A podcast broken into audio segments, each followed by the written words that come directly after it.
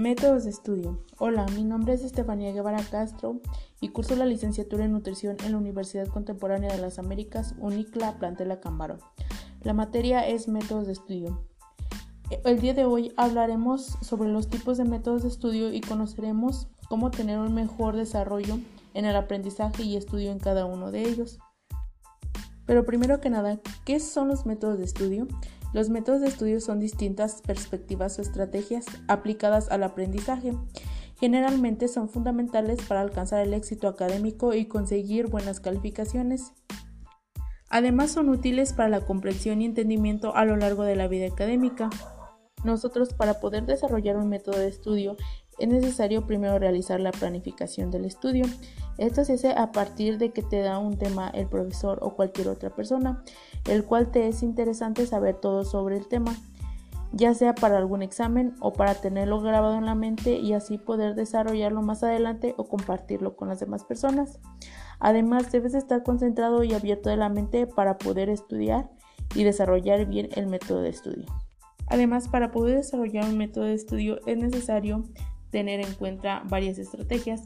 En este caso yo solamente elegí dos estrategias. Una de ellas es dormir pronto, ya que si nosotros dormimos temprano y dormimos las horas adecuadas, al día siguiente nosotros vamos a tener una mejor concentración en nuestro estudio y vamos a tomar mejor apunte de lo que es la clase. La otra estrategia es, es debo despejar mi área, debo despejar la, mi área de trabajo de todo lo que me distraiga, que haga que yo no vaya a poder poner atención, como por ejemplo este, quitar los aparatos celulares, las tablets, ya que esto este, roban mucho mi atención y no voy a poder concentrarme en lo que es este, mi estudio. Así como hay estrategias de estudio, también hay factores internos y externos que inciden en nuestro aprendizaje. Entre los factores internos se encuentra la salud mental, la memoria, la atención, la concentración, la autoestima y la inteligencia. Entre los factores externos se encuentran los factores del ambiente, la luz, la temperatura, la, la comodidad y tener disponibilidad del lugar donde se vamos a trabajar o vamos a estudiar. También es fundamental que nosotros como alumnos cuando estamos en clase tomemos nota ya que esto nos va a ayudar a tener un mejor estudio y un mejor aprendizaje. La toma de notas se da de acuerdo a las características de la materia, si la materia es aburrida o es, o es este, práctica, o sea, que no te aburre al tipo de examen. Si te van a hacer un tipo de examen oral, pues tú escribes más, obvio, y si te van a hacer un escrito, pues tú escribes un poquito menos.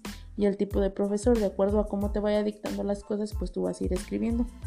Existen diferentes tipos de notas. Las notas grabadas. Anotar las palabras tal cual el maestro lo dice. Dejar la mente en blanco y prepararse para escribir. Se necesita aquí escribir rápido y usar códigos. La nota organizar. Saber identificar los gestos del maestro. Identificar qué gestos hace para dar más relevancia al punto. Revisar los temas vistos anteriormente y qué es lo que se va a ver al día. Notas elaboradas. Debemos de tener las notas suficientes para verificar la idea del profesor y compararla con un libro de texto. Debemos de leer el material de estudio antes de la clase para llevar una clase más activa. Comparar la información.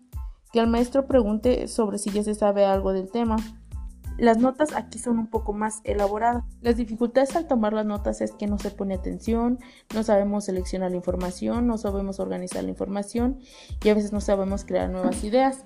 Para poder solucionar estas dificultades es necesario poner más atención, tomar la información más importante que se nos brinda y saber organizarla de manera que nosotros la comprendamos. Existen diferentes formas en las cuales podemos realizar las notas. Por ejemplo, un resumen es la redacción de un texto nuevo a partir de otro texto, agregando las ideas principales de este de manera más corta o abreviada. Tiene párrafos, oraciones y puede ser de tamaño variable. Un esquema representa jerárquicamente las ideas de un texto, ocupa el mínimo espacio posible, las frases se sintetizan en muy pocas palabras o se puede realizar en un diagrama. Un diagrama puede ser fácil, complejo, con pocos pasos o con muchos elementos.